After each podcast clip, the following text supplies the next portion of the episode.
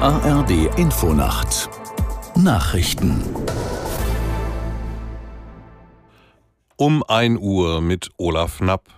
Zehntausende haben in Berlin vor dem Brandenburger Tor gemeinsam ins neue Jahr gefeiert. Etwa 45.000 Besucher waren trotz Regens und hoher Sicherheitsvorkehrungen zur Silvesterparty gekommen.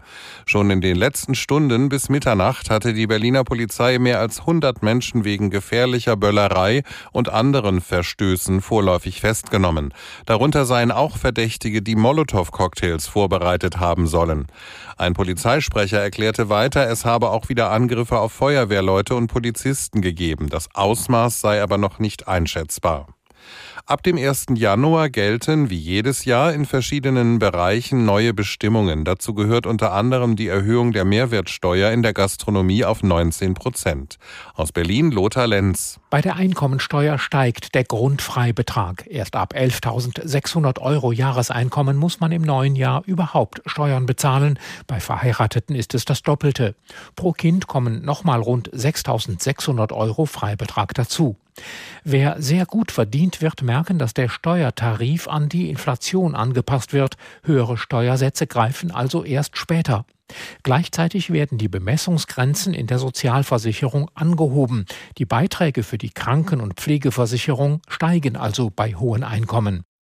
Die Polizei hat drei weitere Männer in Gewahrsam genommen, die mit dem geplanten Anschlag in Köln in Verbindung stehen sollen. Es gebe Hinweise, dass die Männer an einem Netzwerk um einen 30-jährigen Tadschiken beteiligt seien, der bereits Heiligabend in Wesel in Gewahrsam genommen wurde.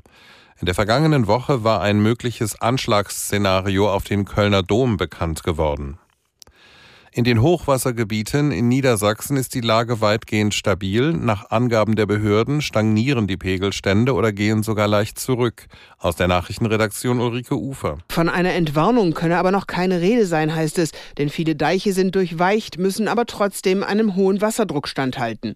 Feuerwehren, THW und freiwillige Helfer sind deshalb rund um die Uhr im Einsatz, um die Deiche zu sichern, auch in der heutigen Silvesternacht. In Hattensandkrug bei Oldenburg wird heute Bundesinnenministerin Ministerin Faeser erwartet, die sich über die Lage informieren und mit Einsatzkräften sprechen will. Gestern hatte Kanzler Scholz bereits Pferden besucht und dabei Bundeshilfen in Aussicht gestellt. Das waren die Nachrichten. Das Wetter in Deutschland, trockene Phasen und einige Schauer heute Nacht. Einzelne Gewitter sind möglich, im Bergland Schnee. Tiefstwerte 8 bis 1 Grad, an der Nordsee und im Bergland teils Sturmböen.